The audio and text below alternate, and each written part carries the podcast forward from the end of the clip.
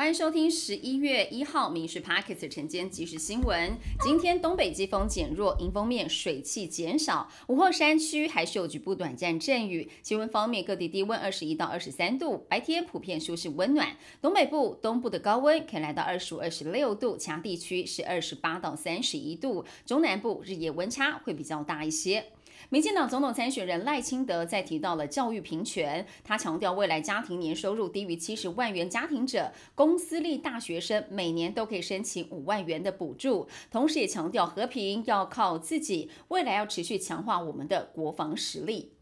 赖清德的副手人选到底是谁备受关注？他透露，目前有六名人选，女性比较多，男性比较少。赖清德也坦承，驻美代表小美琴是优先名单的优先之上。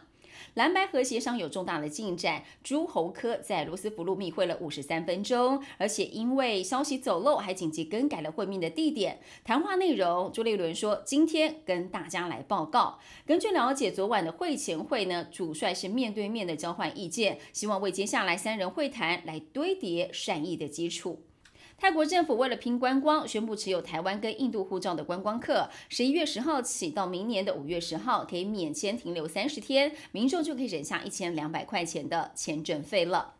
民众党想要让中国籍配偶徐春英列入不分区立委名单，陆委会主委邱泰三是强调，当选明代之后，仍旧依照国籍法还有公务人员任用法的规范，要放弃外国国籍才可以担任立委。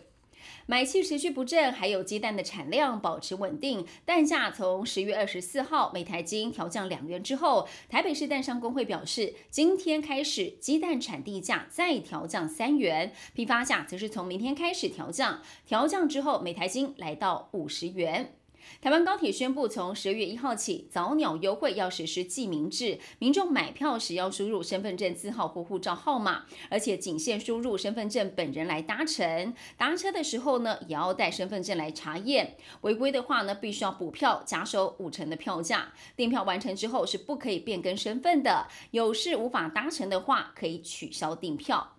英国最新研究显示，每天至少爬五层楼梯，相当于五十个台阶，心血管疾病的风险降低百分之三。爬越多层，帮助越大。每天爬六到十层楼梯，可以降低最多百分之十六的风险；十一到十五层楼梯，可以降低百分之二十二的风险。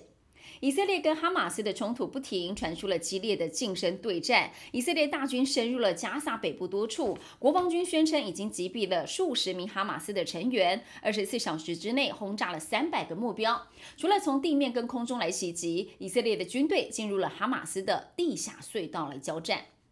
白宫发言人证实，美国总统拜登即将在 APEC 峰会的场边来会晤中国国家主席习近平，这将是拜习第二度举行面对面的元首会谈。以上新闻由民事新闻部制作，感谢您收听。更多新闻内容锁定下午五点半《民事 Parks 晚间即时新闻》。